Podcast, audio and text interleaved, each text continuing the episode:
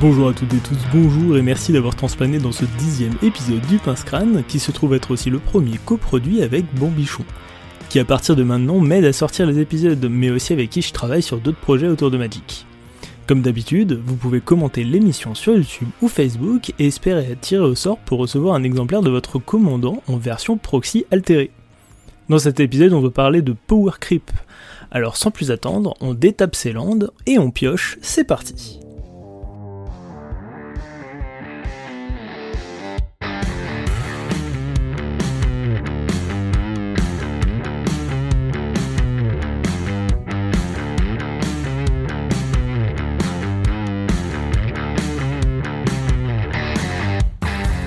Eh bien, rebonjour et re-bienvenue dans ce dixième épisode du Pince Crâne, où avec mes deux formidables invités que sont J-Rock et Oni, nous allons discuter, analyser et débattre autour du Power Creep et de son influence dans les différents formats. Salut les gars, comment vous allez? Ah Ouais, ça va super bien. Euh, c'est ma première ici, donc euh, un peu stressé, mais je pense que ça va bien se passer. Faut pas. Et toi Oni, comment tu vas? Bah écoute, euh, ça va super bien. Euh, je te remercie encore une fois pour euh, l'invitation, surtout que nous avons un invité de marque ce soir, donc c'est un plaisir qui être encore plus grand. Merci JE de, de participer à l'émission. Ouais, merci beaucoup. je trouve que c'était un sujet, comment dire, pour moi ça m'intéressait d'avoir la vision d'un pro concernant le power creep. C'est un angle de vue que j'ai pas et je pense que Adrien non plus. Et du coup, je pense que c'était pertinent de le faire partager aux auditeurs. C'est pour ça que je suis très content que tu sois là. Ok, bah, j'espère avoir des choses intéressantes à dire du coup. bon, on, on vous présente plus, mais on, va le faire quand même. Du coup, euh, les gars, qui êtes-vous? Euh, bah, je vais commencer. Euh, donc moi, je m'appelle Jean-Emmanuel Deprat. je suis joueur professionnel de Magic depuis plusieurs années déjà. J'ai percé l'année précédant la naissance de la Magic Pro League. Et depuis, je, je fais partie de la Magic Pro League et j'en ferai, espérons, encore partie l'année prochaine. Et toi, Oni, est-ce que tu peux rappeler aux auditeurs qui tu es? Eh ben oui, très bien. Moi, je m'appelle euh, Adrien, aka Oni. Euh, je suis président de l'association Magic Biquette qui organise des tournois de Duel Commander euh, sur Paris. Et je suis aussi, du coup, à la modération et à l'administration du Discord de l'association du même nom, sur lequel nous parlons et nous partageons autour des decks de Duel Commander. Alors il y aura un petit lien pour pouvoir rejoindre ce Discord et euh, j'en caserai un aussi pour euh, que les gens puissent te suivre sur Twitch, euh, J-Rock. Bon, on va rentrer dans le vif du sujet. Qu'est-ce que le power creep? Alors, j'ai préparé une, une, petite définition que je vous laisserai contredire ou enrichir. Alors, le power creep, c'est la situation où une nouvelle édition introduit des cartes avec des designs ou des capacités strictement plus puissantes qu'ultérieurement, laissant les plus anciennes devenir obsolètes. Euh, c'est une pratique qui est utilisée pour rendre le jeu plus amusant, plus engageant, au mépris de ce qui a pu être imprimé par le passé. Euh, d'ailleurs, dans, mes recherches, j'ai pu voir que le terme creep était là pour, euh, pour signifier le côté diffus de la chose. Qu'est-ce que vous en pensez?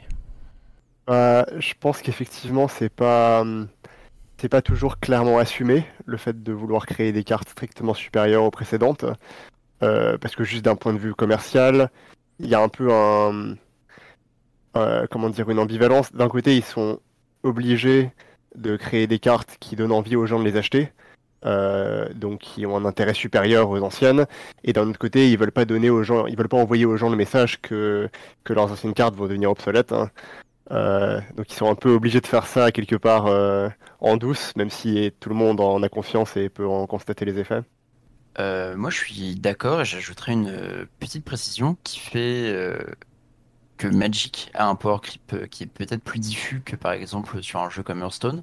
C'est que les capacités à Magic et la profondeur de gameplay est presque infinie, ce qui permet à Wizard de d'abord explorer de nouvelles pistes avant de peut-être renforcer des effets euh, sur des cartes qui existaient déjà ou d'améliorer les stats d'une créature et que euh, le power creep du coup a peut-être plus de mal à se voir ou a plus de mais plus de temps à se voir pour certains effets.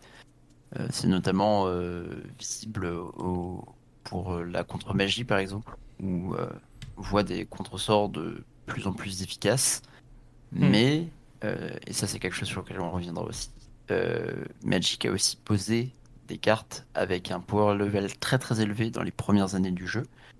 Et on a beau faire des contresorts de plus en plus forts, ils sont toujours en dessous de Counterspell. Ouais, bah c'était. Et inversement, pour les spells de pioche, on n'arrivera jamais à une nouvelle carte au-delà de Ancestral Recall. Et Hmm. pourtant, on fait des sorts de pioche de plus en plus efficaces dans les années de standard. Est-ce que est-ce que c'était pas un peu aussi les, les accros du début euh, les- Ils savaient pas trop euh, comment dire quel impact pouvaient avoir les cartes au final. Je suis pas sûr qu'ils- que dans les premières éditions ils, ils playtestaient beaucoup ou même qu'ils envisageaient euh, le jeu de, manière très compétitive. Euh.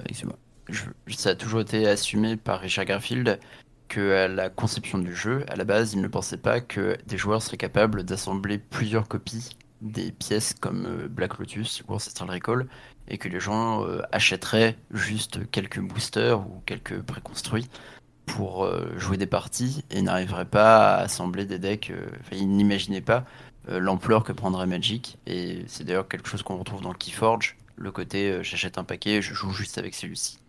Euh, tu voulais rajouter quelque chose peut-être, Jirok Ouais, j'allais dire que effectivement c'était des erreurs de, de début de parcours, les cartes comme Ancestral Recall ou, ou peut-être même Lightning Bolt, hein, peut-être qu'on pourrait aller, jusqu'à parler d'erreurs pour, euh, d'autres euh, cartes de ce cycle. Mais hum, quelque part, c'est des erreurs qui sont bénéfiques parce qu'elles fixent une limite en fait euh, à ce qu'on peut faire. On sait que ces cartes sont dégénérées, on sait qu'on n'a pas envie d'aller jusque-là, donc ça permet de visualiser un peu mieux l'espace, l'espace de design. Et du coup, oui, ça donne tout de suite un plafond de verre au power creep. On sait qu'il y a une limite qui ne sera a priori pas franchie par Wizard. Alors pour certains, euh, comme euh, Ancestral Recall, c'est assez évident qu'on reverra jamais une carte de ce power level. Et euh, pour reprendre ton exemple de Lightning Bolt, que je trouve très pertinent, on voit qu'ils essaient de s'approcher de Lightning Bolt de plein de manières différentes. avec à chaque fois un petit en dessous qui peut devenir parfois au-dessus sous certaines conditions. Et on voit vraiment qu'il gravite autour de la limite sans jamais la dépasser. Et on n'aura jamais bah, euh, Better Lightning Bolt pour un jeu call 4 euh, Any Target. Et on a du coup cette, euh, cette notion de, vraiment d'espace de gameplay, euh, d'espace de création autour des, règles de Magic et des différents bonus, malus ou autres capacités qu'on peut voir. Et essayer de comme, de comme ça graviter autour d'un d'un idéal qui serait par exemple la Lightning Bolt et essayer de, de tourner autour. Maintenant qu'on a défini euh, ce qu'était euh, le power creep, on peut euh, discuter de la hausse qui en ce moment. Pour ma part, j'ai toujours eu l'impression que Magic avait un, power creep, comment dire, plutôt, en pente douce. Et je pensais que c'était une bonne chose, en tout cas par rapport à, d'autres TCG, comme je pense à Yu-Gi-Oh! parce que j'ai pu voir des cartes d'année en année devenir rendre obsolètes complètement les générations précédentes. Euh, C'était quelque chose que j'appréciais dans Magic, cette pente douce du power creep. Euh, Aujourd'hui, c'est assumé par Wizard euh, depuis, que le design des cartes a changé à partir de, Guild of Ravnica, adoptant la philosophie Fire. Donc c'est un acronyme qui veut dire Fun, Inventing, Replayable et Inciting. Est-ce que vous avez eu l'occasion de, lire cet article euh, concernant euh, le design des cartes et l'augmentation du power creep? Ouais, alors je l'avais lu à l'époque, euh, je l'ai pas relu depuis, mais pour moi, cet article, il- alors il me semble que c'était War of the Spark, le set où il a été publié, et pour moi cet article il résonne avec certaines cartes de War of the Spark qui sont en fait des, communes, mais qui illustrent très bien cette philosophie.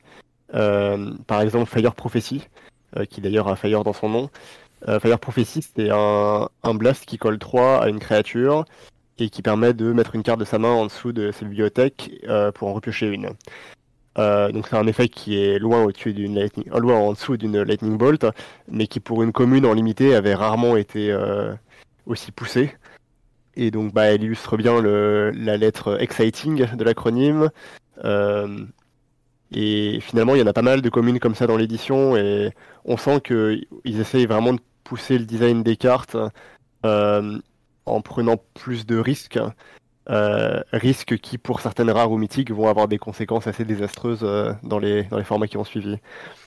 Moi, j'avais lu cet article et euh, en fait, en parallèle de, de cet article, donc c'était effectivement War of the Spark. J'avais un doute sur Fire Prophecy, c'est une carte de Ikoria et c'est pour ça que j'arrivais pas à la remettre. Mais, Ah, euh, euh, mais je pense que je parlais des Planeswalker Unco de War of the Spark, c'est assez édifiant de voir qu'on a. euh, Enfin, pour moi, la, la, la comparaison, si on veut parler de Power Creep, elle se fait euh, pour les Planeswalker à War of the Spark ou pour le même coup de mana. Avant, on avait Jace Beleren et maintenant on a Narset euh, Parter of Veil, qui en plus de ça, de- en plus d'avoir une illustration beaucoup moins Dark Sasuke, a des effets qui sont au moins aussi violents, euh, et même souvent beaucoup plus, parce que la capacité statique euh, est extrêmement puissante dans les jeux qui vont avoir du mal à attaquer les Planeswalkers, et c'est là où la carte va le plus briller, et, sa capacité moins 2 va creuser beaucoup, euh, souvent plus et souvent mieux qu'un Jace Beleren. Donc euh, on voit vraiment les, les 15 ans de, développement de Wizard et comment on passe d'une rare euh, Arpenteur qui aurait pu être mythique à l'époque et qui d'ailleurs a été reprint en mythique par la suite à une Unco euh, qu'on pouvait trouver tous, les deux, boosters dans, son limité. C'est pour moi assez représentatif du power creep et de la stratégie de design Fire qui se, démontre avec cette carte. Qu'est-ce que vous, vous en pensez globalement de, de cette philosophie Fire? Je pense pas que ce soit une mauvaise chose en soi, euh, mais en fait pour moi la question c'est euh, à quoi on applique ce power creep? Genre est-ce qu'on l'applique à des communes? Euh, Dans l'article il parle de de- d'élever le floor, donc de faire en sorte que les moins bonnes cartes de chaque set soient meilleures en fait. Euh, est-ce qu'on va chercher à préserver le gap qui, a toujours existé entre les, entre les pires cartes et les meilleures Parce que si on veut préserver le même écart et qu'on augmente le floor, bah, ça mène à des cartes qui sont de plus en plus pétées finalement euh, au, au, sommet, euh, les, mythiques, les, les etc. Euh, si l'augmentation du power level des, des communes mène à un écart plus faible avec les rares, je pense que c'est une très bonne chose à la fois pour euh, Magic en général, parce que les gens sont plus intéressés d'acheter les sets, il y a plus de cartes jouables dedans, et pour le limiter, euh, où ça a toujours été un vrai enjeu d'avoir des grosses disparités de power level. Donc je pense que l'augmentation du floor, il est globalement très bénéfique. Mais après, euh, quand, on, voit des cartes comme Oko, des cartes comme Fires of Invention, donc des rares qui sont vraiment poussées, et Eldraine en est vraiment l'exemple phare, hein, je pense qu'on y reviendra. Euh, on peut se demander si, euh, ouais, co- comment ils comment ils visualisent cet écart et euh, est-ce qu'ils est-ce qu'ils prennent ça en compte Euh, moi, il y a aussi quelque chose sur lequel Fire m'a laissé des marques. Je suis un gros joueur de Legacy et de format Eternals de manière générale. Et en fait, le, le format Fire, il est aussi arrivé avec une nouvelle philosophie pour Wizard qui était de dire écoutez, le moderne, le Legacy et les autres formats sont des formats trop riches en cartes. Il y a beaucoup trop de cartes dans ces formats. Et aujourd'hui, lorsqu'on crée des cartes, il faut qu'on s'émancipe de ces, formats Eternals pour pouvoir créer sans penser tiens, est-ce que ça, si on le crée, ça va pas casser le moderne par hasard? Et ils ont choisi de s'émanciper euh, de ces formats Eternals pour pouvoir créer des cartes nouvelles euh, sans penser à ça et en se disant au pire, si ça casse tout, et ben on les bannira dans ces formats, mais on veut pouvoir avancer et de nouvelles choses. Et je trouvais ça très très bien. Je trouvais ça très très bien parce qu'au moins c'était assumé et on pouvait s'attendre derrière à ce qu'il soit peut-être plus réactif, justement, euh, sur des bans nécessaires en moderne, en, en legacy et même peut-être en vintage. Le problème, c'est que on s'attendait aussi, avec cette promesse, à ce que le... les cartes soient testées beaucoup plus pour le limité et le standard.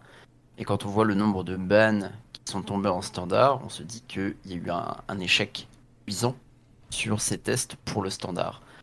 Euh, bon, JE, tu seras certainement plus à même de parler de ces bans en standard, parce que moi, je n'ai pas du tout joué le standard, j'ai juste regardé ça de loin. Mais du coup, la, comment dire, la promesse n'est pas là au sens où euh, ils créaient pas un univers de standard, enfin un, format de standard ultra agréable, ultra synergique, intéressant, avec des cartes qui se répondent les unes les autres. Mais on se retrouve avec des Oko ou des Uro ou des Fill of the Dead qui écrasent tout. Et les autres ne peuvent que mourir dans l'agonie en attendant le ban et pour pouvoir euh, être joués. Et du coup, je pense que dans le Fire, le côté rejouable, replayable et inventing sont complètement perdus parce qu'il y a du coup des grosses bombes qui écrasent tout. Et en plus de ça, elles font les dommages promis en moderne et en legacy. Euh, des cartes comme euh, en moderne, j'en parle même pas, et Vren Six euh, en ou Underworld Breach en, en legacy, on fait, ça a été une catastrophe. Et du coup, on a eu vraiment les deux mauvais côtés de, de la promesse. Quoi. C'est, c'est assez douloureux. Donc pour moi, c'est vraiment un échec à ce niveau-là. Ouais, bah en standard, il y a eu beaucoup, beaucoup de bans euh, suite à l'adoption de, de, cette philosophie. Hein. Je pense qu'on a eu des années, il faudrait vérifier les chiffres, mais je crois qu'il y a eu plus de bans euh, en, en, 2020. Même, ouais, 2000, ouais ça. Il y, a, dû avoir plus de bans en 2020 que n'importe quelle autre année, peut-être à l'exception du premier bloc Mirodine, mais je suis même pas sûr, je crois qu'il y en a eu plus en 2020. Euh, donc on a eu, on a eu quoi? On a eu, bah il y a eu Oko et Field of the Dead qui étaient pour le coup, euh, ça c'était fin 2019. Hein. Il y a eu Veil of Summer et Once Upon a Time aussi en 2019. Hein. Et ensuite en 2020, Agent of Treachery et Fires of Invention. Donc ça c'était beaucoup plus tard. Hein. puis une grosse, une grosse vague de ban en août avec Cauldron Familiar, Gross Spiral, Teferi Time Raveler et Wilderness Reclamation. Euh, puis enfin Uro et Omnat euh, à la fin de l'année 2020. Donc vraiment beaucoup beaucoup de bans. Euh, alors après, est-ce que ces bans étaient tous justifiés Je pense que c'est débattable. Il y a des cartes qui sont vraiment au-dessus du lot.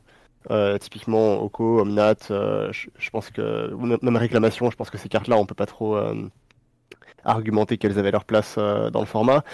mais pour des gros spirals, voire des, ouais, des gros des Cold Down Familiar, des Agent of Treachery, euh, c'est un peu plus discutable.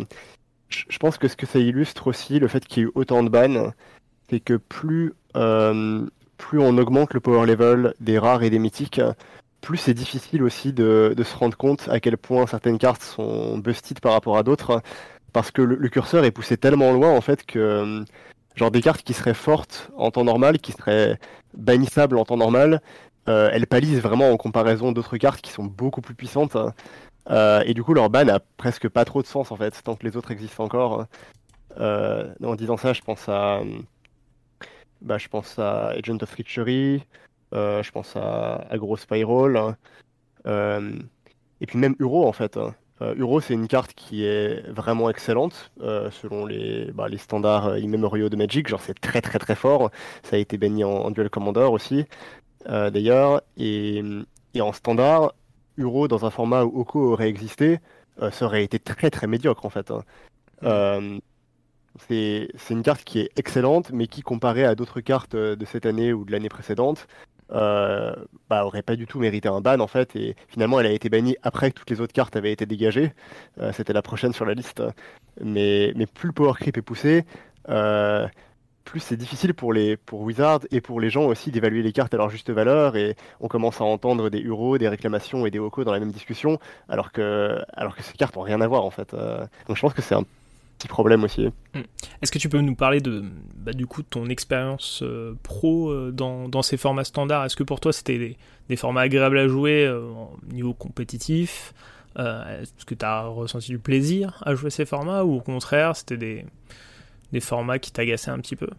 Ouais, alors c'est intéressant comme question parce que moi je suis un peu déconnecté de ces questions de euh, à quel point les cartes sont broken euh, quand je teste les formats.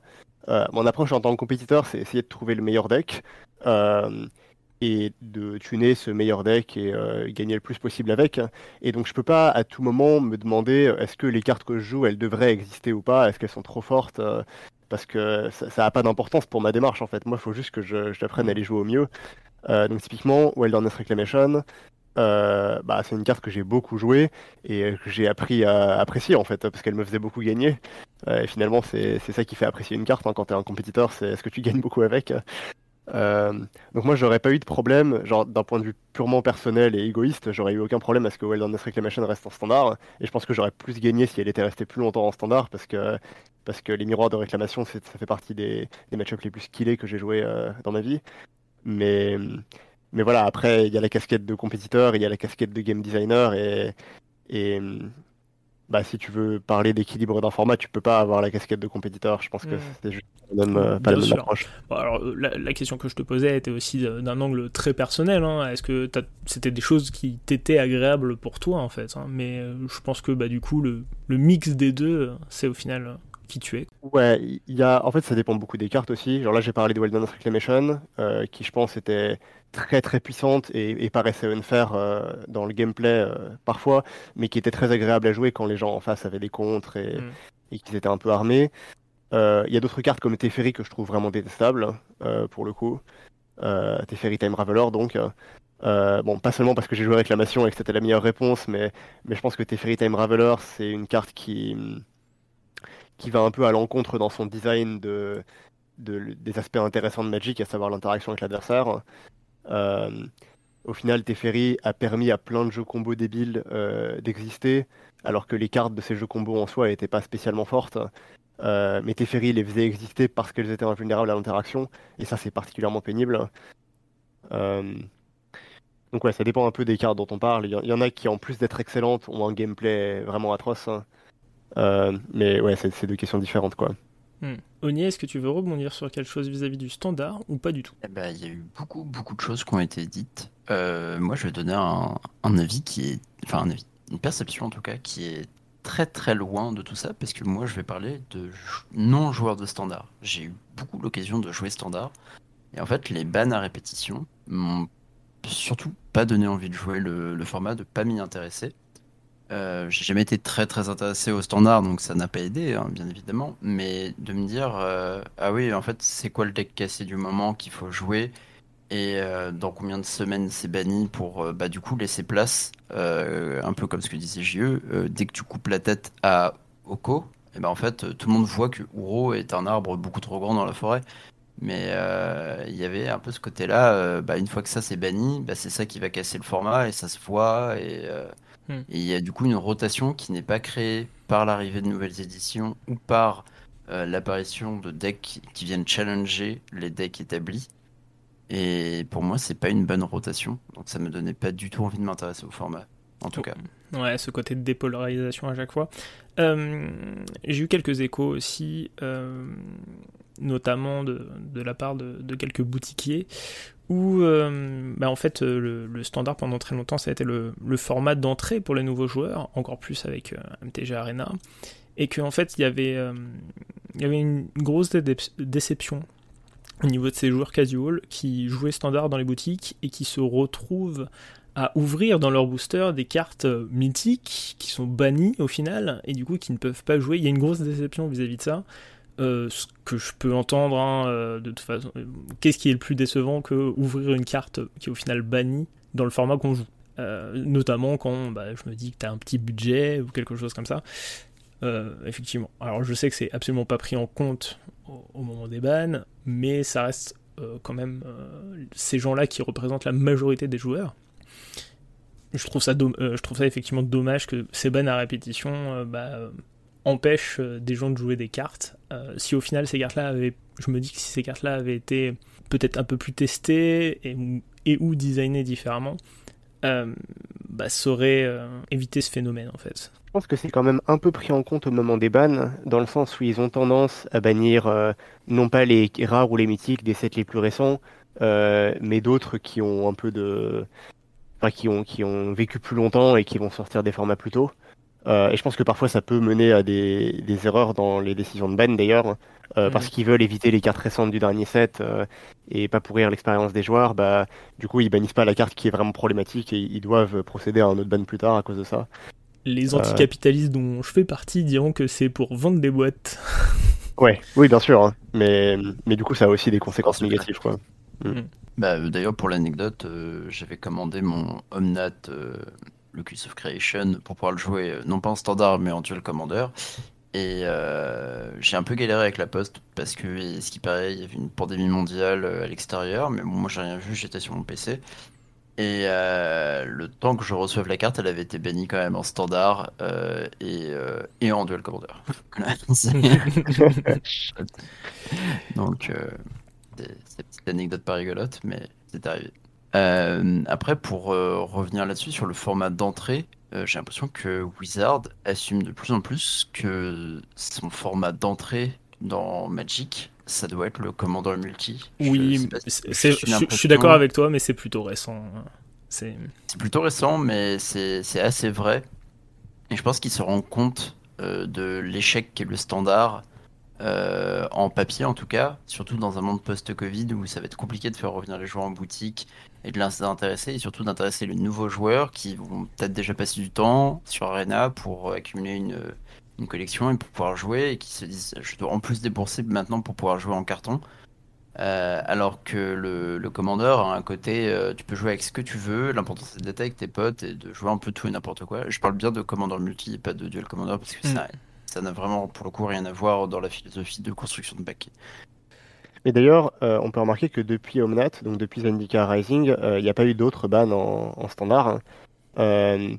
et que si le format est critiqué actuellement, euh, c'est surtout à cause des effets persistants d'Eldrain en fait, euh, parce mm. que malgré tous les bans, on a encore des cartes Eldrain qui, qui dominent le format. Je pense à Embercleave. Euh, Embercleave, c'est vraiment très drôle parce que cette carte a toujours été broken depuis le jour 1 où elle est sortie, mais à chaque fois, elle s'est trouvée un peu derrière une autre carte qui l'éclipsait genre sur le sur le Mythic Championship euh, Golos, euh, bah, il y avait déjà des decks Embercleave excellents. D'ailleurs, il a été gagné par un deck Embercleave, euh, mais Golos et Oko étaient trop forts. enfin, Field of the Dead, pardon, et Oko étaient trop forts, donc c'est eux qui ont pris la porte. et ainsi de suite. On a toujours eu d'excellentes cartes, et notamment des cartes anti-aggro, qui faisaient que Red n'était pas un excellent deck. du coup, Embercleave a, a, survécu à tout ça. ça reste une des cartes les plus broken du standard. le gameplay est absolument atroce. Euh, si, j'ai déjà un board, donc si je suis déjà en bonne position, bah, je transforme ça en victoire automatique et, tu peux rien y faire. Euh, et, et, elle sera jamais bannie, je pense, cette carte avant, sa sortie euh, naturelle du format. Mais, c'est parce qu'il y avait, à chaque fois autre chose qui, qui les cachait. Et je pense que les deux derniers sets, donc Kaldheim et Strixhaven, sont plutôt bien designés pour le standard. Alors peut-être qu'on se rendra compte à terme d'autres problèmes, mais en tout cas, pour l'instant, ils n'ont pas suscité de, ban. Euh, et bah, je suis assez optimiste en fait sur euh, l'avenir du standard post-sortie d'Eldraine. Euh, je pense que s'ils continuent à designer les sets pour le standard comme ils l'ont fait avec Kaldheim et, et Strixhaven, ça pourrait, ça pourrait redevenir un bon format. genre, ils, pourraient réussir leur pari de Fire, peut-être. Je suis assez d'accord avec toi. les retours que j'ai aussi sur le standard sont que euh, bah, ce qui gangrène, comme tu disais, c'est encore Eldrain. Et qu'une fois que tout ça sera parti, euh, ça ira mieux. Euh, alors toi, tu es certainement plus au courant que moi, mais il n'y a pas eu aussi une histoire de changement de la coupure des standards et les sets ne devaient pas rotate plus rapidement pendant un moment. Et j'ai l'impression que du coup, avec ce changement, on se retrouve avec un Eldraine qui reste beaucoup plus longtemps que prévu en standard et qui, euh, bah, du coup, écarte un peu toutes ces mécaniques cool qu'on aurait euh, en Zendikar ou en euh, et maintenant en Strixhaven, qui se retrouvent un petit peu en dessous et on continue de jouer à Eldraine plus des trucs à côté. Ouais, alors bah, ce serait un peu compliqué de revenir sur tout l'historique des changements de rotation qu'il y a eu en standard, mais, mais actuellement, ouais, le standard rotate tous les deux ans. Euh, et le set d'automne est celui qui reste euh, légal le plus longtemps. Euh, ce qui pose ce genre de problème quand le set d'automne est celui avec le power level le plus élevé. donc en un sens, c'était aussi un mauvais timing. quoi. S'il devait faire un set très puissant avec un gros power creep, c'était vraiment le pire moment possible pour le faire. et après, ça pose aussi la question de quelle serait la, le rythme de rotation idéal du standard. J'ai vu un, tweet intéressant de Santos Vela qui suggérait euh, que tous les sets restent, légaux la même durée. Euh, donc on qu'on garde des rotations de deux ans, euh, enfin de, moins longtemps d'ailleurs, mais que chaque set reste légal la même durée et sorte du standard ensuite. Donc on ait des, micro-rotations en fait à, chaque nouveau set qui sort. le plus ancien, le du format à ce moment-là. Euh, et je trouvais ça intéressant comme idée. Ça, ça a d'autres problèmes, mais. Ouais, je pense qu'en termes de, de, gameplay, effectivement, ça, ça doit être pertinent. Après, bah, pour tous ces joueurs qui sont, euh, qui sont casual, je pense que ça serait très dur à suivre, même pour, le, pour les gérants de boutique. Hein, T'imagines, euh, enfin, tous les trois mois, ton format il change, faut faire la com avec tous les joueurs de ta boutique. Je pense que c'est pas tout à fait évident. Ouais, je, je sais pas si c'est réalisable, mais. Mais disons que ça, une idée intéressante, quoi. Peut-être mm. qu'on peut en faire autre chose. bah, peut peut-être déjà réduire les, la durée des, des rotations. Mm. Juste, juste la réduire telle qu'elle, peut-être. Bon. Ça a été fait. Hein. Il y a eu une période aux alentours de Shadows of Innistrad Eldritch Moon où le standard comportait 7 et pas 8. donc on avait des rotations d'un an et demi. Euh, alors je sais plus exactement à quelle période ça correspond, mais c'était dans ces eaux-là. Euh, et de mon point de vue, ça avait donné un format assez sain et dynamique, mais après ça n'a pas duré. Euh, donc, Je vais juste conclure que sur les, questions de rotation de standard et dire que si quelque chose semble compliqué, je rappelle qu'un des formats que pousse Wizard actuellement, c'est l'historique, qui est certainement le format le plus dur à comprendre, en tout cas pour quelqu'un qui ne joue pas Arena. Euh, c'est quasiment impossible de suivre ce qu'il y a dans, dans le format, euh, tellement euh, c'est la pagaille. Donc je pense que les rotations de standard, les joueurs sont capables de suivre ce qui rentre et ce qui sort assez régulièrement. Ouais, c'est peut-être le cas. On verra bien. On est en juin 2021 et Modern Horizon 2 vient de sortir. Gros set, avec des cartes avec des power level très hauts. Euh, j'ai avec un ami, on se faisait une réflexion comme quoi, euh, est-ce que les, les, sets modernes Horizon ne seraient pas au final euh, des sets pour faire tourner le format en fait? Ce, format qui n'a pas de rotation, est-ce qu'à travers ce set, au final, il n'en gagne pas une? Qu'est-ce que vous pensez de Modern Horizon 2 Eh ben écoute, moi j'ai plein de choses à dire sur Modern Horizon. D'abord, j'aimerais beaucoup comparer Modern Horizon 2 à Modern Horizon 1. Modern Horizon 1 comportait beaucoup de cartes, très intéressantes, et un petit peu à la manière de ce qu'on évoquait jusque-là sur le standard, quelques cartes vraiment trop au-dessus. Euh, qui ont dû très vite dégager de certains formats. Euh, je pense à Vrennen Six et Ogak, euh, notamment. Urza d'une certaine manière aussi, et surtout et avant tout, Arkham Astrolabe, qui a quand même réussi pour une commune à détruire deux formats à la fois, ce qui était quand même pas gagné hein, quand tu regardes le, quand tu regardes la carte, elle n'a pas l'air si, euh, si, dangereuse que ça. Mais euh, donc on avait vraiment ce, côté avec quelques cartes vraiment très très au-dessus et euh, le reste de l'édition qui est un petit peu passé à la trappe et qu'on voit pas trop à côté. Là où Modern Horizon 2, j'ai l'impression que le niveau global est très élevé aussi, mais beaucoup plus homogène, beaucoup plus unifié, et qu'on a moins de cartes qui dépassent vraiment, vraiment, à part peut-être une qui est Urza Saga, et une autre qui serait Ragavan. Mais même là, c'est pas dit que les formats dans lesquels les cartes vont arriver, à savoir euh, le moderne et le legacy, on ne trouve pas des solutions et une adaptation à ces nouveaux euh, challengers euh, dans, dans, les formats. Donc j'ai envie de dire que Modern Horizon, à mes yeux, a l'air, mais on est encore au tout début de l'impact de, de, cette édition sur les différents formats, a l'air plus profond parce que beaucoup plus de cartes sont jouées. Tous les, tous les decks récupèrent une à deux, voire parfois trois cartes euh, ou naissent complètement. Euh, je pense à Ephemerate euh, qui a complètement changé de, tête en, moderne et qui existe quasiment que parce que Griff et Solitude sont arrivés. Mais on a effectivement tous les decks qui ont récupéré des cartes, là où Modern Horizon 1 a surtout renforcé ou fait naître des decks très dominants qui ont écrasé le reste jusqu'à être bannis. Donc euh, je pense que Modern Horizon 2 est une... Euh, en tout cas, s'approche plus d'une réussite que Modern Horizon 1 en termes de power level et effectivement a une bonne tête d'édition power creep avec plein de cartes qui font les mêmes choses que certaines avant, mais en mieux. Ouais, donc pour ma part, j'ai pas pu vraiment tester l'impact de Modern Horizons 2 euh, dans d'autres formats que le, que le limité Modern Horizons 2, mais hum, de ce que j'ai vu, il y a Urza Saga qui suscite pas mal de controverses en ce moment, en moderne. Euh, s'il y a une carte vraiment broken qui pourrait l'être, a priori c'est plutôt celle-là. Euh, notamment parce que c'est très difficile d'interagir avec, c'est un terrain, euh, et ça vient booster naturellement des stratégies qui étaient un peu sur le déclin, comme Affinity, enfin les, decks artefacts aggro de manière générale, donc les decks Arden Scales, tout ça. donc comme des qui étaient sur le déclin depuis le ban de Moxopal, euh, peut-être qu'on ne se rend pas encore bien compte, euh, mais qui finiront par être euh, un peu trop écrasants à nouveau grâce à cette carte. C'est très difficile de, lutter contre, bah, contre un land qui fait, à la fois de la board présence, du card advantage, un effet tuteur, qui a autant de choses paquées dans une seule carte. Après, voilà, j'ai pas testé, donc ça, c'est que des, échos que j'ai de, joueurs qui font beaucoup de moderne que je connais.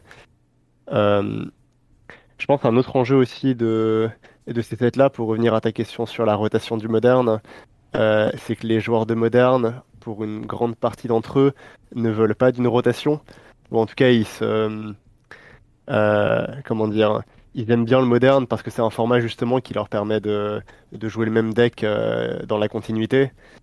Euh, c'est un peu comme, comme les joueurs de, Legacy ou, peut-être de Duel Commander aussi. Il y a, bah, c'est un format Eternal, donc il y a l'idée que, que tu peux avoir ton deck qui bouge pas et tu ajoutes une ou deux cartes de temps en temps, mais mais sans plus, et il sera encore viable, il sera encore légal et viable. Euh, et avec des sets comme Modern Horizons, bah, à chaque fois, euh, tu as un tremblement de terre, ou en tout cas un tremblement de terre perçu. Euh, tu te dis, mais si ça se trouve, le, format ressemblera plus du tout à ça dans deux mois, faudra que je change complètement de deck. même si des cartes de mon deck sont pas bannies, bah, elles seront juste obsolètes parce que parce qu'il y aura beaucoup mieux à faire. je me ferai écraser par les, par les nouvelles cartes. donc je pense que pas mal de joueurs de Modern ont peur en fait de ces sets-là alors que, euh, alors que pour des formats comme le standard, le power creep est nécessaire hein, euh, au fait que, le format évolue euh, et qu'il reste intéressant. En moderne, c'est pas vraiment les mêmes enjeux. Bah, eh ben, écoute... je suis tout à fait d'accord avec toi. D'ailleurs, depuis quelques, enfin depuis Modern Horizon 1 et depuis Eldraine encore plus, pour la première fois, les joueurs de Legacy se rendent compte que euh, le Legacy est devenu un format euh, à, rotation. Et en fait, on suit euh, les éditions de standard pour faire évoluer le format, alors que globalement, tout le format avait été cristallisé autour de Delver versus Miracle pendant plusieurs années. Et d'un coup d'un seul, on a eu déjà des pannes. Et ensuite, les éditions de standard qui sont arrivées tout chamboulées et qui aujourd'hui créent une rotation, ce qui n'était jamais arrivé dans l'histoire du format avant cela. Alors, moi j'aimerais revenir sur euh, Urza Saga. Euh, je suis tombé sur des tweets. Je sais que Oni, tu es tombé dessus aussi. Comme quoi la, la carte n'aurait pas été testée, que ça a été plus ou moins assumé. Quelque chose comme ça. Je sais plus exactement. Est-ce que, tu t'en rappelles, Ouais, ouais, en fait, ce qui s'est passé, c'est que pour Modern Horizon 2, il y a un certain groupe de joueurs professionnels qui a été invité à tester, à playtester l'édition avant sa mise en production. Ouais. il s'avère que euh, Urza Saga, dans la version telle qu'on la connaît, euh, il y a eu le début du Covid qui, qui est arrivé, puisque les sets sont créés euh, longtemps avant, hein, bien évidemment. Et en fait, il y a eu les débuts du Covid, et du coup, les joueurs, euh, playtesters, ont été renvoyés chez eux, et les tests ont été euh, interrompus. Il y a eu évidemment quelques playtests par ces joueurs euh, ça et là, mais ils n'étaient plus réunis ensemble pour playtester. Et, pour rappel, à l'époque, il n'y avait pas Spelltable, par exemple. Quelque chose qui est arrivé par la suite. En tout cas, qui s'est démocratisé par la suite. Et du coup, ce que disait euh, le tweet, alors j'ai plus le nom du pro euh, qui disait ça, mais c'est que la version actuelle de Urza Saga n'a pas été testée par les pros. Et que, alors qu'ils ont eu le fichier, le Golden Book, avec toutes les cartes, avant la mise en production, euh, le pro qui tweet dit qu'il s'en voulait de ne pas avoir repéré Urza Saga dans sa version actuelle et de l'avoir, d'avoir alerté du coup l'équipe de production sur la carte. Hmm, d'accord, ok. C'était, Sam Black le pro en question de mémoire. Ouais. Et je veux dire, euh, c'est la spécialité de Wizard d'envoyer des cartes pas testées ou changer de dernière minute euh, en production. Euh, une des plus célèbres, c'est évidemment Skullclamp, euh, qui, euh, la veille ou l'avant-veille, je sais plus de la mise en production, ils se disent que mettre plus un plus un sur un équipement comme ça, c'est peut-être trop fort, on va peut-être plutôt baisser l'endurance. Et bah, ça a donné notamment une émission podcast dans laquelle je suis actuellement invité. Mais ça a aussi donné un truc qui a un peu écrasé le standard et tous les formats qui ont touché de près ou de loin Skullclamp ensuite. Euh, et là, avec Urza Saga, ils font un peu la même. Avec Modern Horizon 1, on a eu Ogak, qui avait été une carte qui avait été euh, très peu testée de l'aveu de Wizard, parce qu'ils pensaient que cette carte serait que un commandeur sympa pour les gens qui voulaient jouer un peu des, stratégies cimetières en Golgari. Et en fait, ils s'attendaient pas du tout à ce que la carte soit très jouée et très jouable en moderne et quel est l'impact euh, qu'on lui connaît. Donc c'était un petit peu euh, pénible de la part de Wizard d'essayer de penser à tout le monde dans, dans leur set. Le set s'appelle Modern Horizon. Mettez des cartes pour le moderne. Et quand vous faites un set qui s'appelle Commander 2021 euh, ou Commander Throne of Eldraine, bah, mettez des cartes pour le Commander. Et faites pas l'inverse. Mettez pas des cartes pour le Legacy dans des packs Commander, comme True Name Nemesis en 2013, qui a révolutionné le format à l'époque, ou Scavenging Ooze hein, aussi. Et mettez pas des cartes pour le Commander dans les sets de moderne. C'est le meilleur moyen de détruire les formats, et c'est à chaque fois ce qui se passe. Et Urza Saga, elle a un peu cette odeur-là quand même. Ouais, au final, euh, on se retrouve avec des cartes designées pour un, format bien précis, en tout cas, euh, bah, comme tu le disais, c'est marqué dans le titre, euh, qui se retrouvent bannis, parce que bah, du coup les, joueurs arrivent à les craquer. du coup, bah, je pense qu'on peut parler d'erreur de design au final. Bah, d'erreur de cible plus que d'erreur de design, parce que Ogek n'est pas en soi une erreur de design, si c'est dans un pack Commander et que ça n'arrive qu'en Legacy. En Legacy, la carte a rien fait quasiment. Enfin, elle a fait parler d'elle, mais elle a un petit peu joué, mais au final, pas grand chose de plus. Euh, et alors qu'en moderne, elle a eu un impact considérable. Euh, et la carte aurait été très très bien dans un pack Commander. Et ça aurait été vraiment excellent. Donc c'est pour moi une erreur, une opportunité euh, manquée et qui amène à des, gros problèmes par la suite dans, les formats que Wizard essaie de vendre. Alors que le Commander, c'est pas un format qu'ils essaient de vendre, c'est un format qu'ils sont tout seuls. Donc il faut qu'ils prennent les risques dans les packs Commander c'est là où ils ont le plus le droit à l'exploration. Hmm. Une autre carte de Modern Horizon euh, bannie du coup dans, plusieurs formats, Astrolab. Alors a priori Astrolab ça n'a pas été designé pour le Commander. Qu'est-ce que t'en euh, penses bah, du coup Astrolab Astrolab, Astrolab c'est un autre problème. Astrolab le problème c'est que bah, pour le coup on a encore affaire à un, un power creep hein, puisque la carte se compare euh, directement à deux autres. Prisme prophétique qui fait la même chose pour deux mana mais pas neigeux. Et euh, l'autre, c'est euh, euh, un enchantement vert qui dit que ton. qui fait piocher quand il arrive et qui dit que le terrain enchanté peut produire la couleur qu'il veut. Abond abondante grosse. Abondante grosse, merci beaucoup, JE.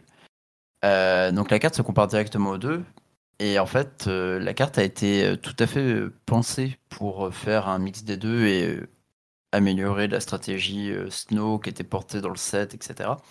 Et ils l'ont dit, ils ont, dit qu'ils avaient pour objectif de euh, faire réduire le nombre de bilans joués. Alors je dis bilan, mais c'est valable pour le moderne comme pour le legacy. Et en vrai, cette stratégie, s'est avérée très payante. Le problème, c'est qu'en moderne, du coup, ça a ouvert la porte à des decks artefacts complètement cassés, qui étaient capables d'abuser de, de Metalcraft, etc. Et en Legacy, ça a rendu beaucoup trop de stratégies obsolètes, notamment les stratégies autour de Blood Moon et de Wasteland, qui sont vraiment le, qui font vraiment partie de l'identité du format. Et euh, à partir du moment où ces stratégies sont invalidées, il y a trop de choses qui dégénèrent, deviennent trop fortes. Euh, donc il y a eu le problème en parallèle de ça avec Van Six qui rendait les stratégies Wasteland beaucoup trop fortes, et Astrolab qui est arrivé un petit peu après parce que d'abord tout le monde s'est focus sur Van Six. Mm. Mais du coup, oui, il y, a eu, y a eu ça. Et le ban d'Astrolab en Legacy, c'est vraiment parce que ça a invalidé des stratégies qui étaient euh, ancestrales euh, et vraiment trop proches de l'identité du format, plus que pour une question de power level. Parce qu'en termes de power level, Astrolab en Legacy, c'est à peu près ok. Le problème, c'est que ça dénaturait trop le format et que Wizard a pensé à ses joueurs, euh, a entendu leur appel, comme ils disent dans le communiqué de, de ban, et sait que les joueurs de Legacy ils n'ont pas pour ambition de faire un format qui sera joué par 15 euh, 000 personnes euh, avec un GP tous les, tous les deux mois. Et que c'est une communauté très soudée pour laquelle le, la nature du format importe. Tu, veux rajouter quelque euh, chose sur Legacy du coup, Non, moi j'aimerais revenir sur un truc qu'on n'a pas évoqué. Ça me semble dans le sujet. C'est, je voulais parler de l'errata des compagnons, qui est pour moi pas un hmm. ban, mais qui est quelque chose d'important aussi à souligner euh, c'est une mécanique qui était très nouvelle et du coup qui correspond parfaitement, je pense, à la philosophie Fire. Est-ce que c'est des cartes qui ont été pensées pour être jouées dans tous les formats, y compris en commandeur, puisqu'on a eu le droit au fameux Taggle c'est magique, euh, parce qu'en commandeur on n'a pas de side, mais Taggle c'est magique, tu pourras avoir des compagnons. Et, euh, en fait, la mécanique est super intéressante. Euh, moi, je trouve ça super intéressant. Elle a été pas assez bien développée, je pense, puisqu'elle a permis à des et, bah, d'écraser le standard, d'écraser le moderne, le legacy, même le vintage, puisque l'Urus a été la première carte bannie, bannie hein, en vintage depuis des années. Et c'est là où on voit que à le côté, euh, on va faire des cartes et elles seront pensées pour le standard. Et tant pis ça ruine le legacy et le vintage, bah, on le sent bien parce que ça a bien ruiné le legacy et le vintage. Mais par contre le côté et ça va être pensé pour le standard, et bah on le voit pas du tout parce que les cartes ont aussi euh, amené un nerf de la mécanique directement. Donc c'est comme s'il y avait eu 10 bans à pas grand chose près parce que Urion continue d'être joué. Mais c'est comme s'il y avait eu 10 bans à la fois. Et vraiment, c'est l'aveu de. En fait, on design nos cartes pour le standard, mais on le fait pas bien, quoi. C'est vraiment catastrophique. Ouais, je, suis vraiment d'accord avec ce que tu dis sur euh, le fait que la mécanique est super intéressante en soi et que c'est surtout l'exécution qui a pêché. Euh, alors en standard, il y a donc il y a Yorion qui a continué à être joué, il y a Lurus aussi. Euh, les deux, les deux sont restés totalement jouables et, et finalement, bah, c'est les deux qui étaient loin au-dessus des autres. hein. Mais, en soi, je trouvais la mécanique très cool. Je trouvais qu'elle apportait beaucoup de nouveautés dans la façon dont on réfléchit au deck building à Magic. D'ailleurs, pendant tout un temps, les gens envisageaient même pas de jouer plus de 60 cartes dans leur deck, c'était un tabou. Euh, et on, s'est lentement acclimaté aux, aux 80 cartes, même si certains ont encore des réticences. Euh, donc, euh, donc ouais, fr- franchement, ces cartes-là, je les adore. Euh, après, de- depuis le nerf de- des compagnons, euh, je trouve Yorion vraiment super intéressant. Euh, la question se pose vraiment maintenant de si on veut jouer 60 ou 80 cartes selon le, selon, bah, selon le type de deck qu'on joue. Euh, et, mais ouais, c'est vrai que ça illustre bien. Enfin, Ikoria, de manière générale, c'est une, une édition qui illustre bien le, le power creep et, et surtout à cause des compagnons.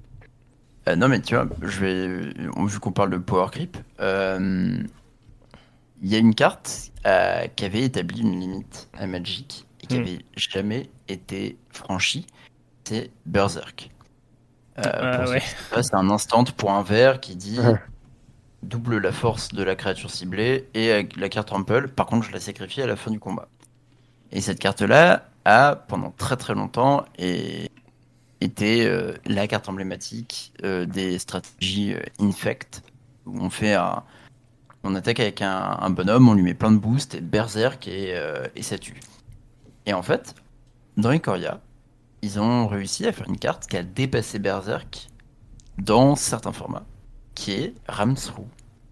Ramsrou, c'est euh, la carte qui, qui dit bah ma créature, elle va se battre avec la tienne, Sauf que si elle a trample, bah, je te pitine le reste euh, des blessures du fight euh, dans ta tête. Ouais, j'adore cette Et- carte en plus. Et en fait, Berserk, alors là je vais parler de Duel Commander, mais Berserk était joué dans Ogak euh, en tant que commandeur parce que ça permettait de faire un gros, euh, en gros, bah, plus 8, plus 8 et je te tue. Plus 8, plus 0, j'ai un doute si c'est que la force. Enfin bref, on s'en fiche un peu. Mais plus 8 et je te tue. Et en fait, Ramsro est arrivé a dit Mais Berserk, mais t'es nul. Maintenant on peut tuer une bête. Et en plus de ça, coller quand même 8 de trample. Et je trouve ça ouf euh, à quel point Ikoria a apporté plein de cartes comme ça. Et même tout à l'heure, euh, JE, tu parlais de Fire Prophecy, qui est à mon sens un peu dans la même, dans la même idée. C'est, pas Bolt, mais c'est quand même pas loin. hein. Euh, le, côté, euh, bah, je vais pouvoir faire un petit euh, pioche, je remets en dessous pour un mana de plus, c'est quand même vraiment pas moche. Et du coup, il y a eu ce côté, bah, on, va, on va power creep, mais pour que ça se voit pas trop, on va faire que ça coûte un de plus et rajouter un effet. Et Ikoria en est vraiment un très bon exemple. Ouais, une autre carte d'Ikoria qui est un peu plus, euh, un peu plus obscure peut-être pour ceux qui jouent pas en standard, mais, mais qui illustre bien euh, le power creep à mon sens, au moins d'un point de vue un peu global, théorique, c'est Flourishing Fox. Euh, Flourishing Fox, Hmm, c'est ouais, 1 pour 1, euh, donc un petit renard avec Cycling 1, et à chaque fois qu'on recycle une carte, il prend un marqueur plus 1 plus 1. Euh, donc, dans le gameplay, c'est très souvent une 3-3 pour 2 dans les decks cycling. Alors, évidemment, vu la mécanique, c'est réservé à des decks très focus qui jouent que des cartes cycling. Euh, mais on les voit à la fois en standard et, en historique. hein. Euh, La carte a percé un peu en historique hein, à un moment.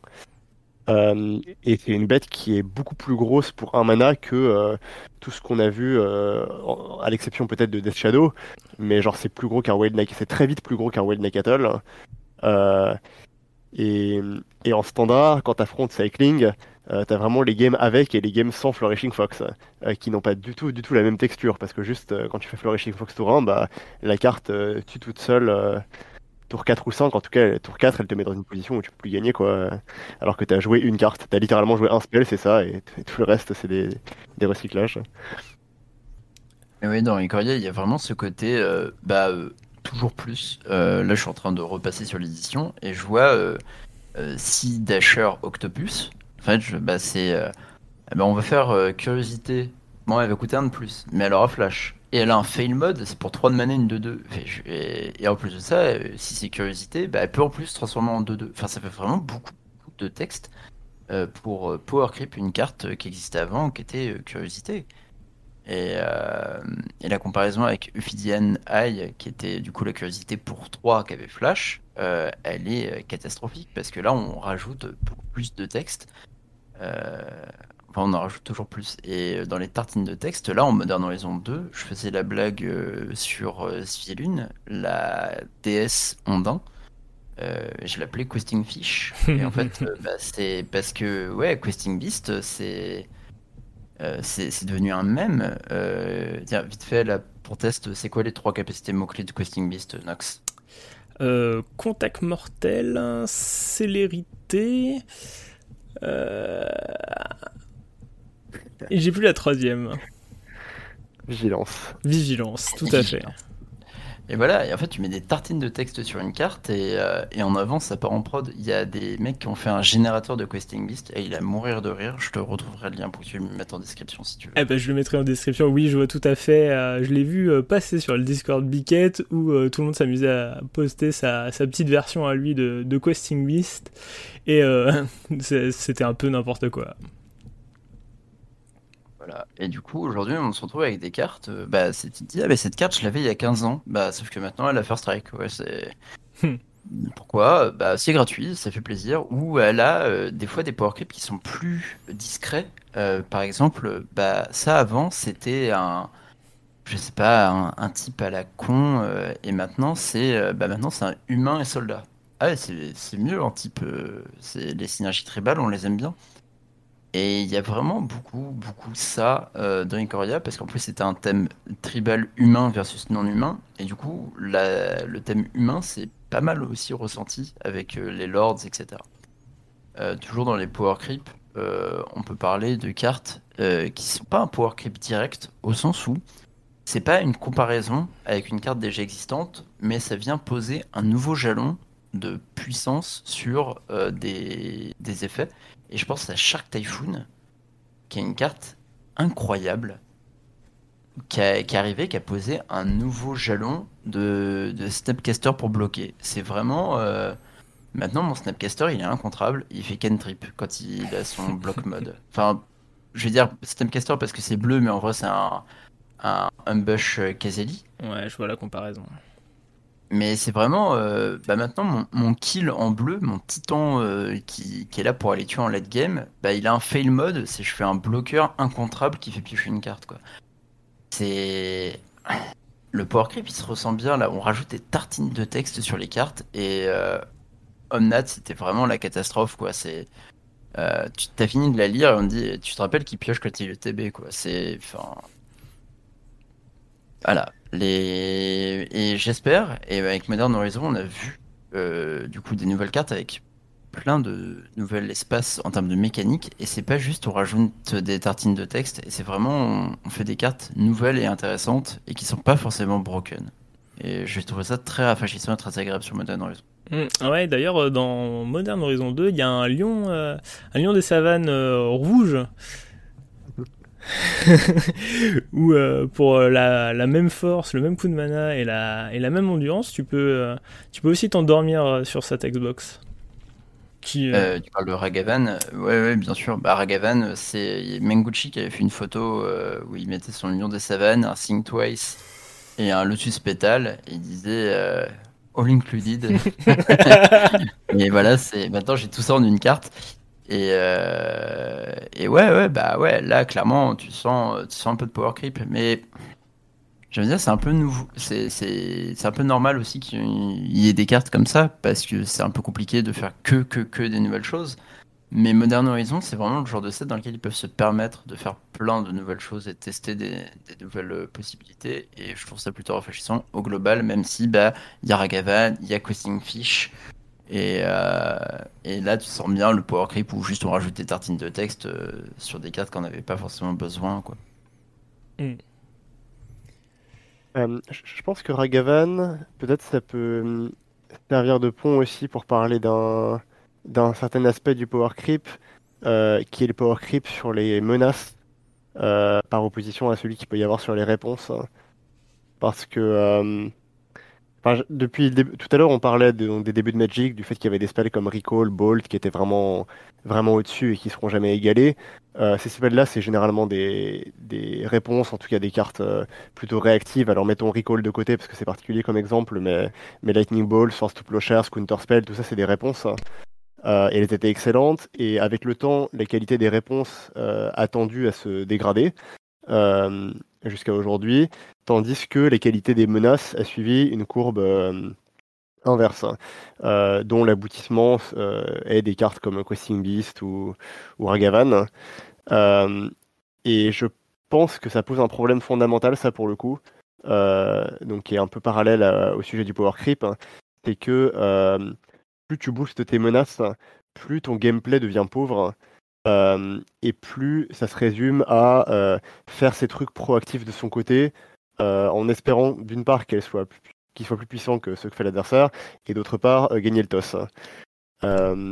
et ouais, là, où Ragavan me plaît pas du tout, et je pense que c'est vraiment ce qui a trigger beaucoup de monde quand ils ont vu la carte, c'est que c'est le, paroxysme de ça. C'est la menace où quand tu es sur le play et que ton adversaire n'a pas une réponse immédiate, euh, tu fais énormément de choses.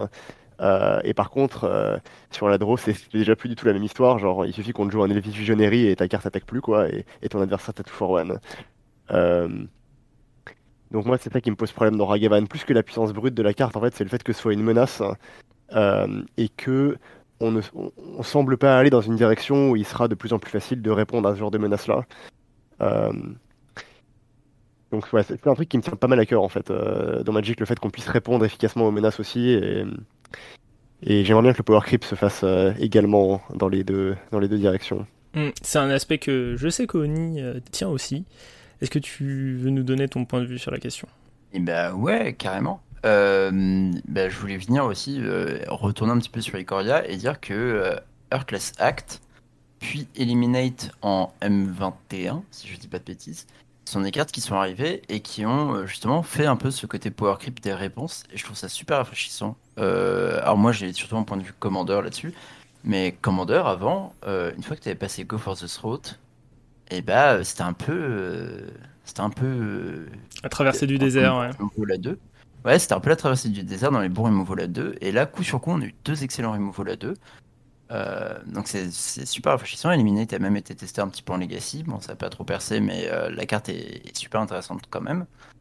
Euh, on a vu Fatal Push qui, avait, qui était arrivé poser une nouvelle métrique. et aujourd'hui, on voit Fatal Push en moderne, on voit Fatal Push en Legacy. C'est devenu quelque chose de. Enfin, c'est devenu la nouvelle métrique et c'est un petit peu la, la Black Bolt en termes de removal. Aujourd'hui, avec Modern Horizon 2, on a l'arrivée de Prismatic Ending, qui est, je pense, ma carte préférée du set. Euh, et c'est vraiment une, réponse que je trouve ultra élégante, ultra bien pensée, qui répond à beaucoup de choses avec un vrai coup derrière, qui scale avec les menaces euh, qu'elle doit retirer en, termes de coup de mana. Donc je trouve la carte vraiment, vraiment rafraîchissante, vraiment intéressante, euh, vraiment bien pensée et elle va pas donner envie pour autant de se dire bah, on va jouer des combos spells parce que euh, y a, les removals en face sont trop bons. Parce que ça va être très fair comme, euh, comme réponse, mais c'est fair à tous les niveaux et je trouve ça super agréable.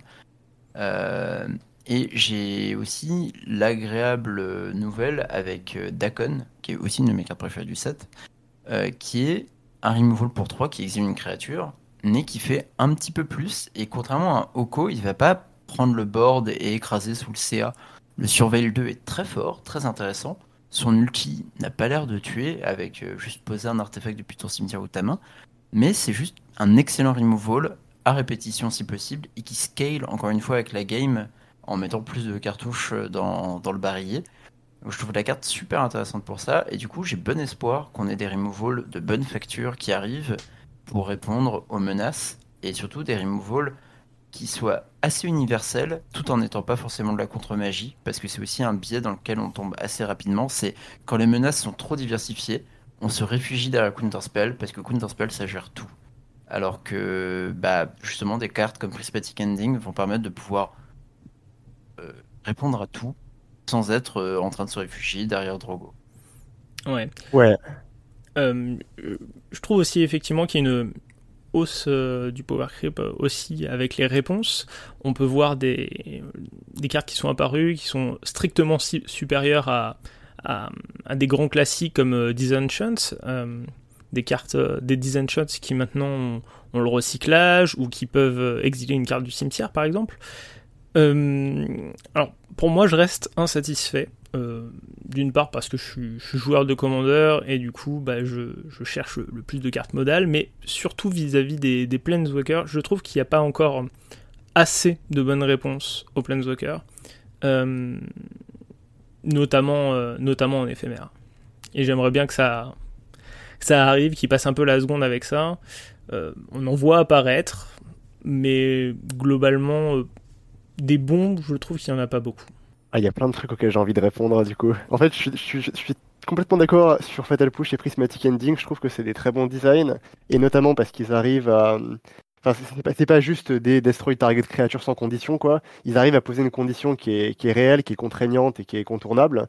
Euh, tu peux jouer des cartes plus chères pour battre ces cartes-là. Euh, genre, il y, a eu pas mal de formats standards ou modernes, ou, euh, enfin surtout modernes d'ailleurs, où les gens se mettaient à jouer trop d'Abrupt Decay et d'Inquisition de Cozy Lake, et, et du coup, bah, quand tu jouais des Faute Tir et des Reality Smasher, euh, tes menaces, elles mourraient pas. Euh, donc ça, c'est un vrai défaut de ces removals-là, et ça fait qu'ils peuvent, peuvent pas être trop forts, en fait. Euh, ça leur pose une limite, une limite qui est assez intéressante à contourner, je trouve.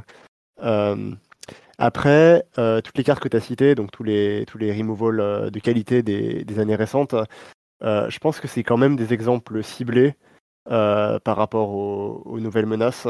Et je pense que le point de vue joueur de commandeur crée peut-être un petit biais là-dessus, parce que comme tu as déjà accès à toutes les très bonnes réponses du passé, finalement tu veux juste compléter ton arsenal, donc tu rajoutes les cartes qui sont éditées, euh, genre tous les deux ans tu as un nouveau Fatal Push euh, like, euh, et il se rajoute à ton deck, et ton deck ne fait que s'améliorer. Mais si tu prends le point de vue standard, hein, en standard, les très bonnes réponses comme ça, bah, tu en as un nombre très limité disponible simultanément.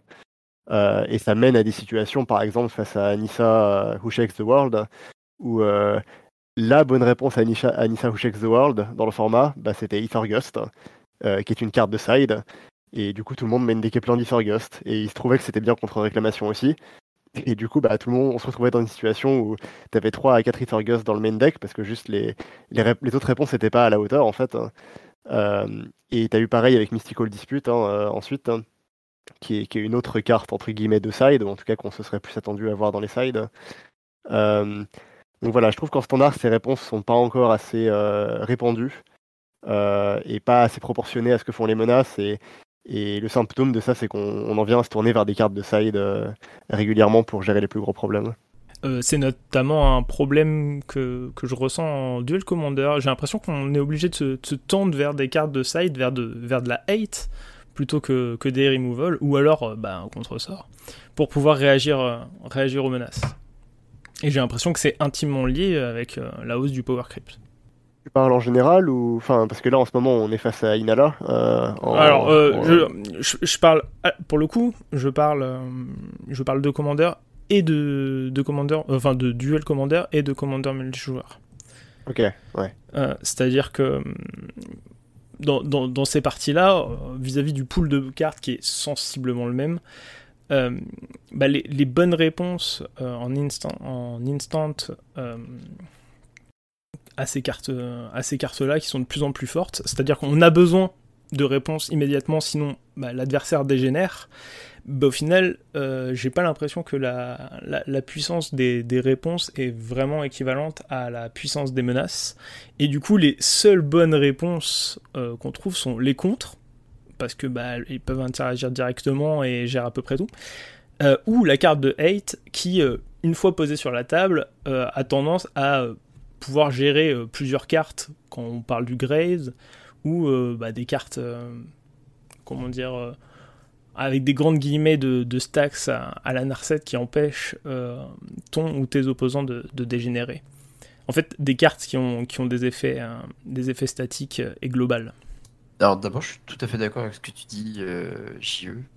J'ai vraiment fait cette analyse avec mon prisme de joueur de Duel Commander, mais aussi de Legacy, notamment par rapport à Prismatic Ending. Il y a eu d'ailleurs un effet assez rigolo, c'est que euh, Rug Delver jouait euh, Clotis, euh, une, carte qui nous vient de, de Theros Beyond Death, parce que c'était un enchantement indestructible, donc globalement ingérable, et qui était capable de gagner la game tout seul face à des packs contrôle qui pouvaient juste pas la dégager. donc c'était une carte qui, qui était vraiment clutch dans les match-up Rug Delver versus Control.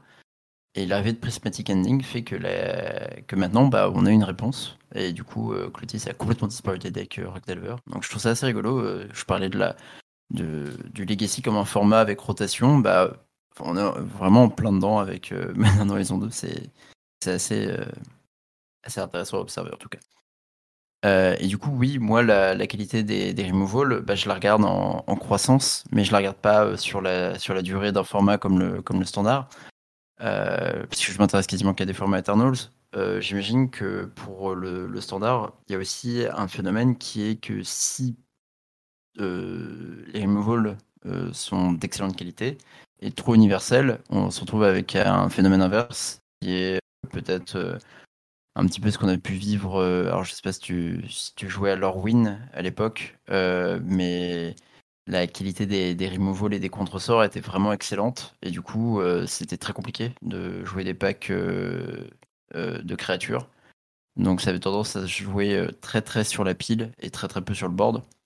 C'est peut-être quelque chose aussi que Wizard veut, éviter. En tout cas, en tout cas, c'est même sûr que c'est quelque chose que Wizard veut éviter. Mais on se retrouve avec le phénomène inverse, qui est un peu celui que tu décrivais de force check, euh, où bah, tu, joues des menaces et t'espères que tes menaces seront plus fortes que celles en face et qu'elles pourront plier la game. Je pense que c'est assez difficile d'équilibrer les deux, euh, sans qu'il y en ait un qui dépasse complètement l'autre euh, très rapidement. Et qu'en standard, bah, tu peux pas te permettre d'imprimer énormément de très bons removal sans arriver dans l'autre dans l'autre biais. Ouais, bah après c'est aussi un choix, je sais pas, presque idéologique en fait. c'est vrai que ce, ce parallélisme, donc euh, Power Creep des réponses, Power Creep des menaces, il va un peu de pair avec euh, quelle euh, dimension stratégique tu veux donner à ton jeu. Est-ce que tu veux que ça se passe sur le board, les parties avec beaucoup de phases de combat, ou est-ce que tu veux que ça se passe sur la pile? Et ils ont explicitement emprunté une direction où ils préfèrent que ça se passe sur le board. Ce à quoi je suis pas forcément opposé. Je trouve que les combats de créatures, c'est une partie vraiment intéressante de Magic. Euh... Jusqu'à ce arrive. ouais, voilà, jusqu'à ce que. Bah, c'est pas une carte qui valorise le combat de créature, justement, parce que quand ouais, tu bloques, t'as as perdu. Euh, mais, mais effectivement, le, combat de créature, c'est cool. Euh, des formats comme le Legacy peuvent ne pas en avoir assez.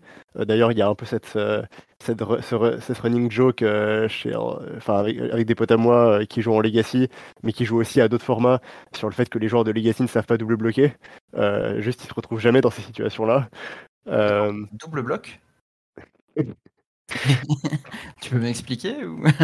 Alors en fait, tu mets deux créatures face à une et, ensuite l'attaquant choisit comment il répartit ses dégâts. Et du coup, ça se fait beaucoup en limité, mais assez peu, euh, en legacy. J'ai euh... parler de ça. c'est assez pratique parfois. Mais, mais du coup, ouais, euh, les, les, combats de créatures, c'est une chose, la pile, c'en est une autre qui peut aussi être très intéressante. Et effectivement, je pense qu'il y a un équilibre à trouver entre les deux. Il faut que les deux types de gameplay puissent exister dans un format, mais mais c'est compliqué à faire. Hmm. Surtout compliqué de les faire cohabiter. Euh, et d'avoir des packs qui sont très forts sur la pile et d'autres qui sont très forts sur le board, sans qu'il y en a un des deux qui écrase complètement l'autre et qu'il n'y ait pas de gradient entre les deux avec des packs euh, plus, euh, je vais, le mot magique, mais plus mid-range, capable d'affronter un petit peu sur les, sur les deux sides. et ouais, c'est vrai qu'il y a souvent une tendance à ce que l'un écrase l'autre. C'est assez compliqué et je pense que il y a des possibilités de créer des cartes qui sont capables de jouer sur les deux. Sans être trop fortes, mais de bien se battre, enfin de pas être tout nu non plus. Et de pas être juste euh, bah moi je suis très très fort sur la pile. Et en fait pour battre le board euh, je vais avoir des cartes de hate complètement débiles euh, qui sont normalement pas jouables mais juste parce que bah, sans ça je peux pas exister. Et c'est pas forcément un gameplay qui est très intéressant. Et c'est d'ailleurs quelque chose que Wizard pleure un peu du, moderne les, cartes de hate un peu trop fortes et un peu trop trop efficaces je pense à des cartes comme Boyle ou Einstein Bridge qui sont ont tendance à être vraiment trop efficaces et qui font que bah, des packs euh, essaient juste de se cacher derrière ces cartes-là et euh, déroulent un autre gameplay et en disant bah voilà, si je trouve cette carte, euh, je te bats sur le board, moi Instinct Bridge je peux plus me tuer et je vais tout faire pour me battre après sur la pile. c'est c'est assez difficile de trouver des justes milieux sans avoir des cartes qui, qui warpent complètement les games. Ouais, bah, juste pour finir là-dessus, il y a un set où, à mon sens, ils étaient très forts euh, pour euh, créer ces cartes-là qui faisaient le pont entre les deux, mais ça remonte un peu. Euh, c'est le premier bloc Innistrad, en fait, où on a eu Snapcaster Mage, on a eu Restoration Angel dans Avacyn Restored, on a eu Unmaster of the Fells, qui, d'une certaine manière, impacte aussi, enfin, à la fois le board et la pile, parce qu'il incite à jouer des éphémères avec, et il incite l'adversaire à pouvoir interagir en éphémère. Euh, je trouvais que toutes ces cartes-là euh, réussissaient très bien à, faire le pont entre les deux types de gameplay. Et, c'est toutes des cartes plus ou moins de mid-range. Alors Snapcaster Mage, euh, tu peux le voir dans des builds très contrôle avec quasiment pas de, créatures à part lui. Mais, Restoration Angel et Huntmaster, c'est des cartes qui incitent à jouer aussi des créatures, enfin qui incitent à jouer à la fois des créatures et des spells. Et de nos jours, euh, on a l'impression que le, standard est un format mid-range, on parle beaucoup de deck mid-range dominant, mais en fait c'est plus des vrais mid-range, euh, c'est devenu des mid-ramp, en tout cas moi je les appelle comme ça. Euh, donc c'est decks avec des Nissa ou Shake the World, des gros Spiral, des Uro. pour moi ça c'est pas des cartes de mid-range dans l'âme, parce que c'est des cartes purement proactives qui, bah, qui t'incitent à, ramper le plus vite possible vers des trucs broken. Et ton interaction, tu t'en sers pas pour euh, prolonger la game euh, et, trader en one for one jusqu'à prendre un petit avantage euh, incrémental. tu t'en sers pour protéger tes menaces qui sont juste beaucoup trop fortes. Genre tes Ether Ghost, quand tu les joues à côté de Nissa, bah, ils servent à deux choses. Ils servent à gérer la Nissa adverse et ils servent à, quand tu as fait ta Nissa, tu détapes ton land, ta Ether Ghost pour protéger Nissa de, de Casualties of War. Quoi. Et, et c'est vraiment pas le, même usage des removals et, des menaces que dans un deck midrange. Euh, donc j'aimerais bien qu'on revienne à des mid-range euh, type, euh, type Naya, euh, Innistrad avec Restoration Angel et Master of the Fells. Je trouve que c'était vraiment une, une, recette, une recette de qualité. Et tu penses que justement avec des cartes comme Shark Typhoon qui sont capables de jouer du late et de leur lit avec un trash block qui can trip, ils n'ont pas essayé de justement de refaire ça, mais c'est plus dans la réalisation finale qui sont, qui sont plantés. Je pense aussi au loup de Eldraine, 4-4 euh, Flash. Euh, ce, genre de euh. justement qui sont capables de battre un petit peu sur la, un peu plus sur la stack et, et à la fois sur le board. Ouais, bah Shark Typhoon, moi j'aime bien et je, je, je, trouve pas ça aussi fort que tu l'as que tu l'as dit tout à l'heure. Genre pour moi c'est une carte qui est assez faire en fait Shark Typhoon. Après j'ai un avis on pourrait je pourrais parler longtemps de la carte parce que à l'époque de réclamation, j'étais un des rares à, pas le euh, pour diverses raisons. Euh, mais en tout cas, c'est une carte que j'aime bien ouais, et qui, accomplit bien ça. Euh, pour Nightpack Emboucher, donc, qui vient, il me semble, de M20 ou M21, c'est une carte qui a surtout été jouée avec réclamation. Donc c'est un peu dur d'avoir un avis dessus qui soit déconnecté de, de réclamation. Et dans les miroirs de réclamation, elle n'avait pas une influence très positive, parce que c'était un peu Genre c'était ta manière de résoudre réclamation en fait. C'était pas Nightpack Emboucher en soi qui était, qui était, euh, qui était intéressant et il, stickait rarement sur le board. Euh, genre l'adversaire le jouait et tu jouais ton contre dessus. Mais, euh, mais ce qui était fort c'est d'avoir une menace en fin de tour pour pouvoir résoudre réclamation derrière. Donc ouais, je, je, sais pas trop quoi dire sur lui en dehors de ce contexte-là. C'est un peu dommage davantage. Peut-être que justement Reclamation a, a, vraiment faussé toutes les, toutes les, toutes les maths à ce niveau-là. et toutes, les, toutes ces tentatives, justement, étaient effacées par, par la carte. Ouais, bah tu peux pas trop prendre le board quand ton adversaire fait 10 mana au tour 5, quoi. Genre tout ce que t'as fait avant, ça n'a pas trop d'importance, il va te faire une explosion énorme dans la tête et Genre les seuls decks qui arrivaient à prendre le board à l'époque de réclamation, c'était des White Winnie qui allaient vraiment très très vite. Hein. Alors moi j'aimerais revenir euh, un petit peu sur limité. Euh, il se trouve que ces derniers temps, euh, ces dernières années même, j'ai de très bons retours sur, sur limité. tout le monde me dit que le format est agréable et je me demandais si ce ressenti était lié à la hausse du power creep. alors quelque part oui, je dirais que bah, ça, pour revenir à ce qu'on disait tout à l'heure sur le le rapport entre euh, la force des communes et la force des rares, euh, plus l'écart entre les deux est faible, plus les communes se rapprochent des rares et permettent de se battre euh, plus ou moins à armes égales contre les rares adverses, plus ça va aller dans le bon sens pour le limiter. Tu vas être moins dépendant des meilleures ouvertures. Et ça, ils ont bien réussi à le faire hein, ces derniers temps. si on regarde bah, déjà en War of the Spark, les communes étaient excellentes. Il y avait Bloom Hulk, que j'ai dû lire trois fois avant de, avant d'accepter euh, intérieurement que c'était une commune. Euh, c'était une 4-4 pour 4 qui proliférait quand elle arrivait en jeu. Hmm. Euh, qui dans le set était excellent parce que proliférate c'était toujours au moins un marqueur plus 1 plus 1. T'avais des, t'avais Even Eternal qui était un Windrake mais qui en plus posait un body 1 à côté. Enfin, t'avais vraiment plein de cartes euh, qui étaient bien au-dessus du rate habituel pour, euh, pour des communes. Et ça s'est revu ensuite euh, dans pas mal de sets, jusqu'à Strixhaven, où on a un exemple assez amusant de ça, qui est Frost Trickster. Frost Trickster, c'est une 2 de vol pour 3 qui, quand elle arrive, tape une créature qui ne se détapera pas pendant la prochaine étape de dégagement de, de son contrôleur. donc c'est un Frostlinks, enfin c'est une carte qui a été éditée plusieurs fois en tant que 2-2 mais sans le vol. Puis là, ils lui ont rajouté le vol, qui, qui est, euh, qui est le meilleur mot-clé en limité. Et malgré ça, la carte n'est pas très bonne. Hmm. Euh, bah, malgré ça, c'est pas une top commune de son set. Hein.